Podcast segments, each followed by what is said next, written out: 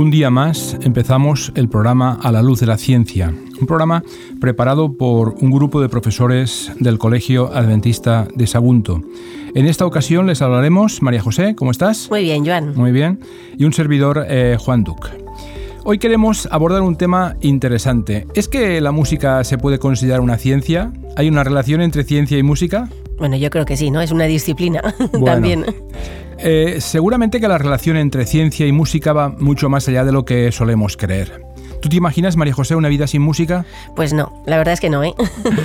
¿Crees que sería posible? Es difícil, ¿verdad? es difícil, porque la música está en todos nuestros ámbitos, en todos los sentidos. De todas maneras, si no hubiese música sería una vida horrible, ¿verdad? Ya que la música es casi algo intrínseco en la condición del ser humano que ha evolucionado hasta, hasta nosotros, desde todos los tiempos remotos. Incluso ya de los tiempos bíblicos ya se habla de que algunos autores como David y sus compañeros eh, tenían que ver con la, con la música, ¿verdad?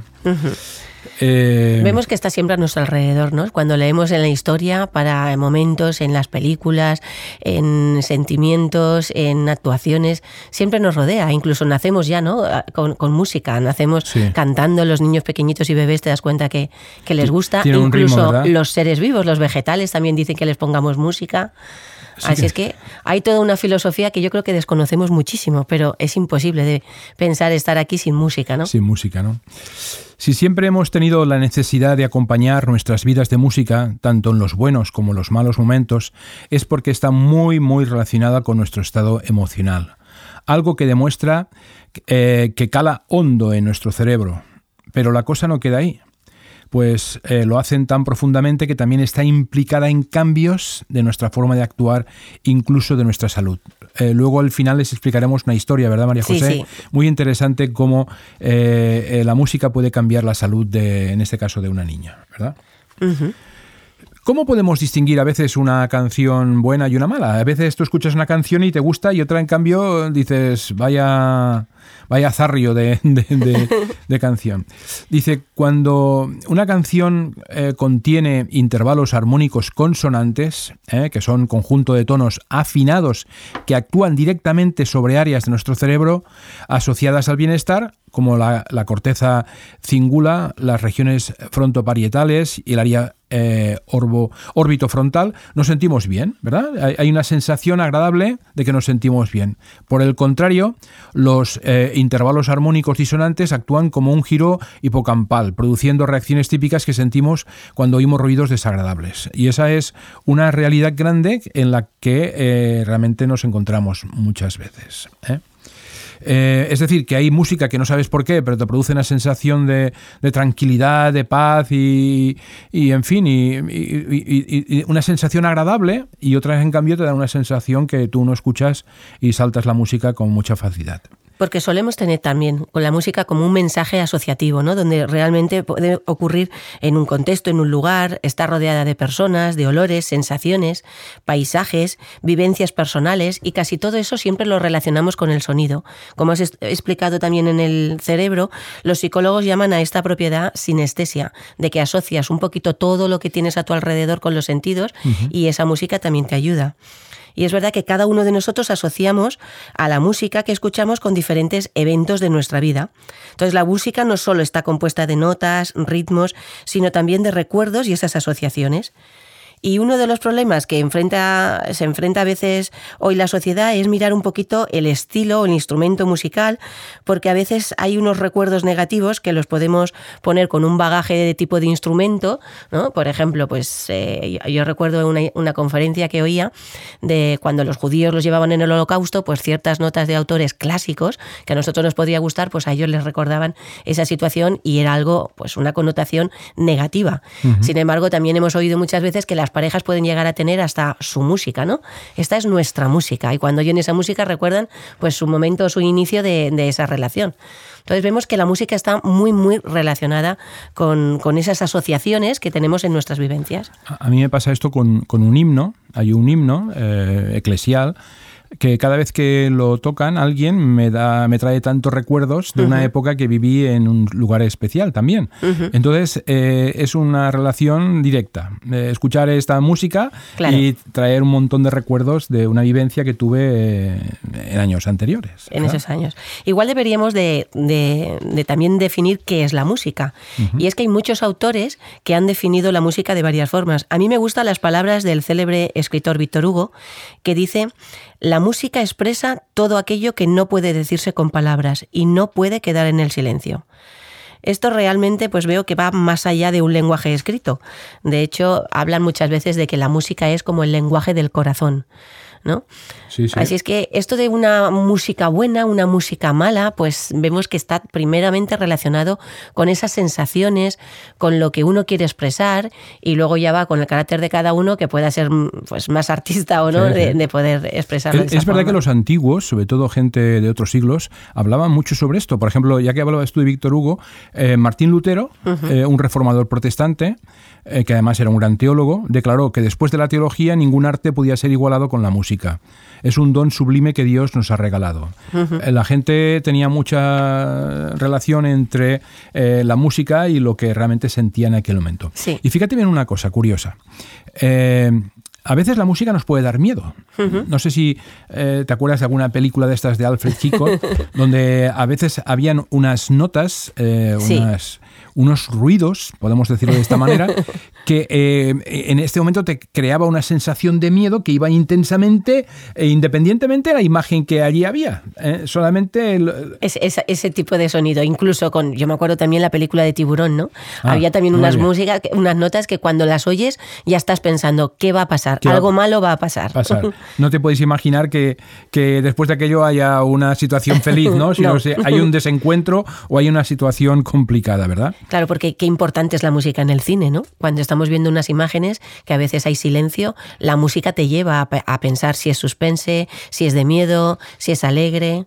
Muy bien. Fíjate bien, los compositores responsables de este cometido eh, saben, se encargan de elaborar canciones que actúan directamente sobre nuestra amígdala, produciendo así una respuesta de alerta y haciendo que pasemos varias noches sin dormir mientras la canción resuena en nuestra cabeza. De hecho, se ha comprobado, fíjate bien, que las personas que tienen algún daño en la amígdala, eh, ver la película más terrorífica de Stephen eh, King le causa más o menos la misma sensación que ver la película de los tres cerditos. Realmente tiene una relación completamente directa entre una cosa y la otra.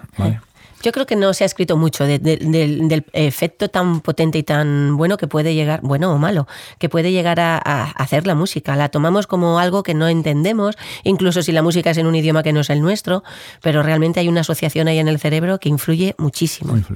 Mira, em, y, así que podríamos pensar, ¿y cómo será el cerebro de un músico? Será algo muy especial, ¿verdad?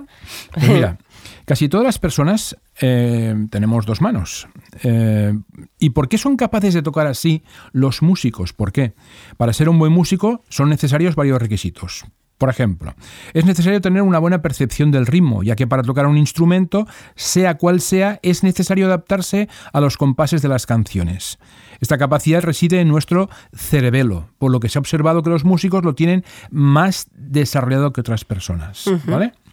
Por otro lado, es necesario tener un cuerpo calloso grande, una estructura, eh, eh, esta estructura está compuesta por un grupo de fibras nerviosas que conectan justamente los dos hemisferios cerebrales, por lo que si esta está más desarrollada se podrá trabajar con más información a la vez.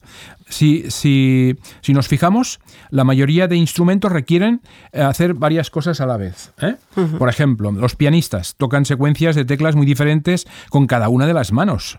¿Eh? Y, esto parece una cosa muy fácil, pero... Pero no lo es. Cuando empiezas te das cuenta que no lo es. Los guitarristas eh, rascan las cuerdas con una mano mientras con la otra eh, pulsan los trastes del mástil, ¿de acuerdo? O los flautistas que controlan el aire a la vez que tapan los agujeros correspondientes a cada nota. Y además, por lo general, suelen estar leyendo una partitura a la vez, de modo que es muy importante que haya un buen trasvase de información entre ambos hemisferios, ¿vale?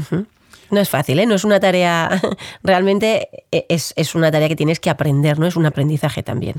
Bueno, la verdad es que em, los músicos también tienen más desarrolladas las zonas cerebrales asociadas a movimientos de audición y visión especial. ¿Vale? O sea que eh, esto es algo muy importante. Pero yo hago una pregunta, que aquí me vas a ayudar. ¿Esto se hace eh, o se nace? Con esa capacidad? bueno, pues realmente si miramos un poquito en la historia, hasta podemos ver en, la Biblia que como instrumentista David tuvo que practicar largas horas hasta convertirse en el mejor arpista de Israel. Cuando Saúl buscó a alguien que tocara el arpa, sus siervos les recomendaron que fuera el joven arpista es en una sociedad que promueve la gratificación inmediata y el esfuerzo mínimo, con resultados rápidos, el arte de practicar instrumentos musicales es cada vez más difícil de encontrar. Las estadísticas nos confirman que para que un estudiante de música interprete un instrumento con cierta calidad, necesita dedicarle aproximadamente 10.000 horas de práctica. Esto significa que para hacer música de calidad no solo es necesario el talento, que también lo es, ¿eh? Pero la y la disposición de, querer aprender, sino es imprescindible desarrollar cualidades tales como la disciplina, la perseverancia y la determinación. Nosotros estamos en un colegio, trabajamos en un colegio, que tenemos un departamento de música que nos sentimos muy felices con él. Sí. Y a veces eh, escuchamos a los niños practicar, por ejemplo, el violín, ¿no? Al principio hay que reconocer que, que el violín suena como, como Fatal, ¿no? ¿eh? Los padres que tienen que estar escuchando hasta que su hijo va aprendiendo a tocarlo y a manejar el instrumento. Pero poco a poco, ¿verdad? Sí. Eh, va mejorando, va mejorando y realmente hmm. la técnica hace que luego el sonido que se emita a través de, mm, del violín, pues lógicamente vaya mejorando. Es verdad que hay talentos, porque si vemos en la historia, pues tenemos a veces autores que tú dices tan pequeñitos y lo tocan ya mm, exageradamente. Pero yo creo que la disciplina es lo casi de lo más importante en todo, en todo, en la vida, en el deporte, en todo y en la música también. Lo cierto es que aunque se pueda tener más, más predisposición desde el nacimiento, como tú comentabas, nuestro cerebro es un órgano muy versátil, capaz de adaptarse y cambiar con el debido entrenamiento, por lo que el desarrollo de todas estas áreas cerebrales puede producirse también con suficientes horas de ensayo y dedicación. ¿vale? Eh, ¿A ti te apetecería probar? ¿Tú tocas un instrumento?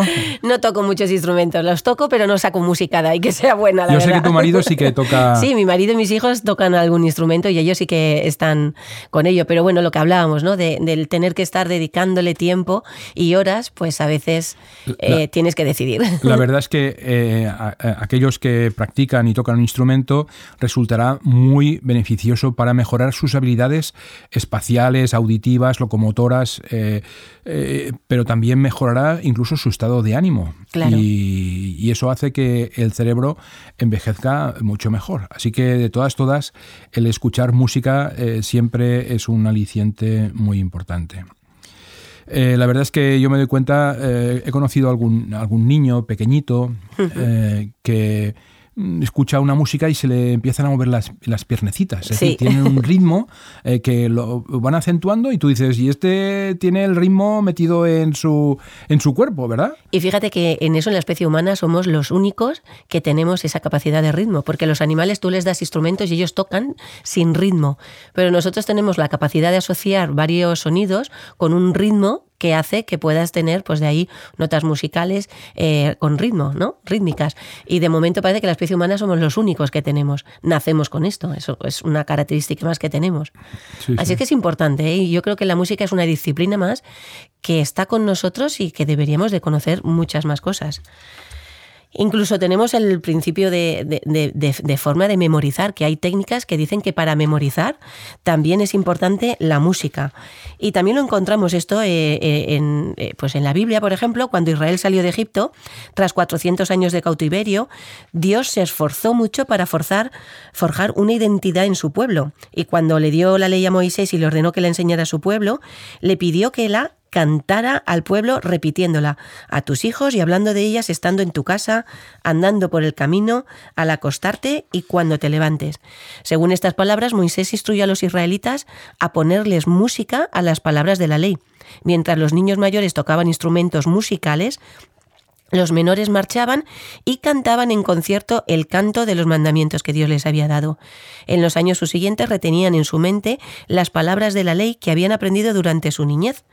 Así es que vemos que hasta en la antigüedad Dios, ¿no? Conociendo pues un poquito cómo funcionamos y toda nuestra forma de ser, sabía que de forma que melodiosa, por decirlo de alguna forma, ponerle música a eso no se olvidaría tan fácilmente.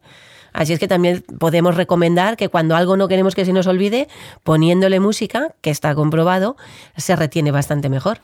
Bueno, pues es una buena, una experiencia que sin duda muchos hemos probado eh, al aprender cosas muy concretas en nuestra vida, que con la música acompañando la cosa eh, va mucho mejor. Seguramente, Joan, recordarás las canciones que te enseñaron en tu infancia. Seguro. Y seguramente las últimas canciones que van saliendo del verano, pues se nos van olvidando según cada van viniendo los veranos. Sí que es verdad, sí. Así es que es importante retener las cosas. Bueno, queremos eh, terminar nuestro, nuestra, nuestro programa hablando de por qué la música es tan buena para la salud.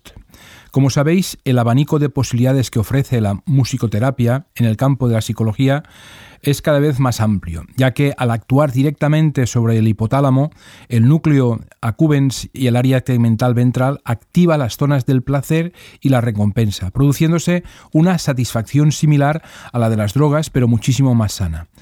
Otra aplicación psicológica de la musicoterapia es la realizada con niños autistas, ya que se ha comprobado que escuchar e interpretar música supone una gran herramienta para su aprendizaje.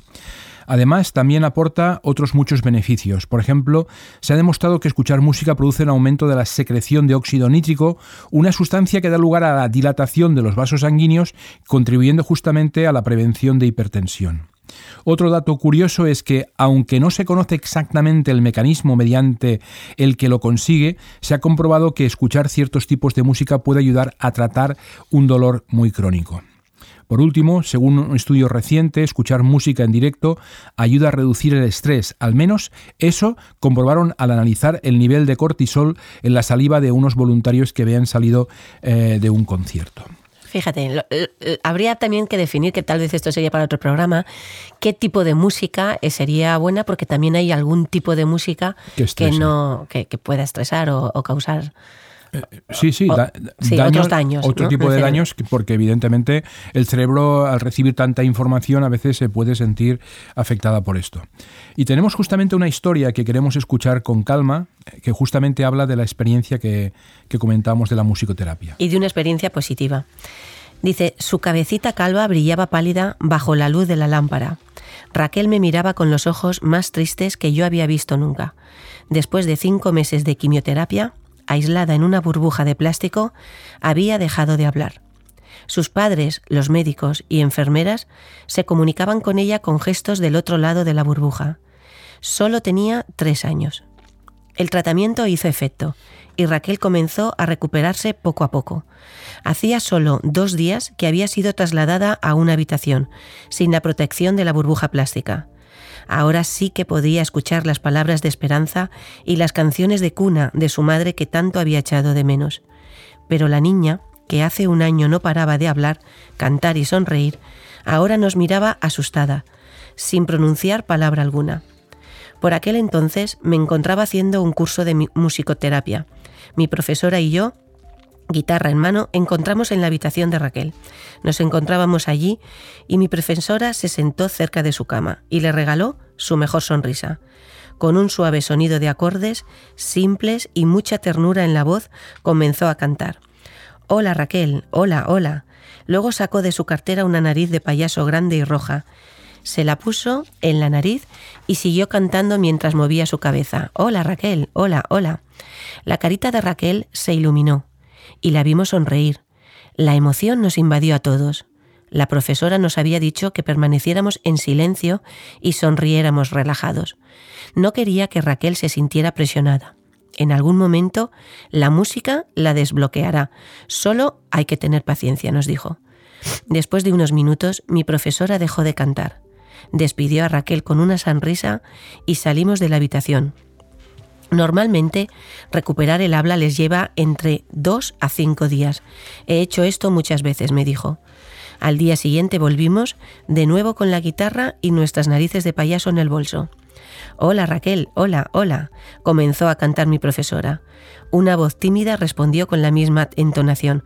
Hola, los padres de Raquel no pudieron contener las lágrimas porque su hija había hablado, después de cinco meses de trauma posoperatorio. Una historia verídica, impactante, sacada del libro Más que música de oración, escrita por nuestra amiga Adriana Pereira, que era ex profesora de aquí de nuestro centro, eh, donde ella vivió esa experiencia como os comentaba. En realidad, Raquel no había hablado, sino cantado. Los estudios de los musicoterapeutas que han participado en la rehabilitación de niños que experimentan traumas les impiden hablar, muestran que cantar para ellos es más fácil que hablar.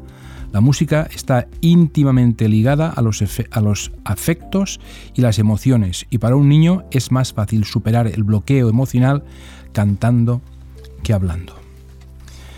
Bueno, eh, la verdad es que ha sido un programa interesante. Eh, nos alegra muchísimo acabar con esa visión y ah, damos gracias a nuestros eh, oyentes y deseamos que si quieren participar o decirnos alguna cosa se pongan en contacto con nosotros de la manera habitual, pero vamos a recordarlo. Sí, lo pueden hacer a través del correo electrónico a hola@homemedia.es o bien por WhatsApp al 644 560 734. Bueno, muchas gracias por este programa, deseamos que haya sido de su agrado y os esperamos hasta una próxima ocasión. Muchas gracias.